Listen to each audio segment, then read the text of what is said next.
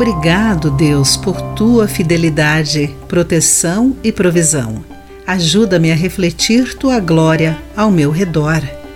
Olá, seja bem-vindo à nossa mensagem de esperança e encorajamento pão diário. Hoje lerei o texto de Kirsten Holmberg com o título O Resplendor do Arco-Íris. Ao caminhar nas montanhas, Adriano observou algumas nuvens baixas. Com o sol atrás dele, ele viu a sua sombra e a brilhante exibição conhecida como o espectro de Brocken. Esse fenômeno se assemelha ao ralo do arco-íris que envolve a sombra da pessoa. Ocorre quando a luz do sol é refletida nas nuvens baixas. Adriano o descreveu como um momento mágico que o encantou imensamente. Podemos imaginar como deve ter sido encantador para Noé ter visto o esplendor do primeiro arco-íris. Mais do que um deleite para os olhos, a luz refletida e as cores vieram com uma promessa de Deus.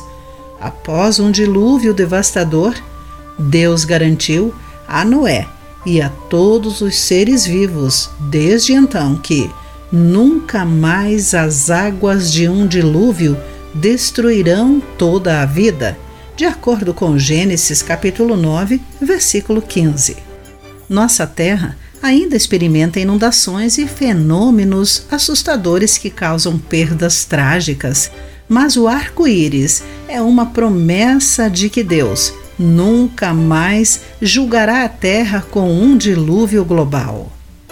Essa promessa de sua fidelidade pode nos lembrar de que, embora soframos perdas pessoais e morte física por doenças, desastre natural, erros ou idade avançada, Deus nos ampara com seu amor e presença em todas as dificuldades. O reflexo da luz solar lembra-nos de sua fidelidade em encher a terra com aqueles que portam sua imagem e refletem sua glória.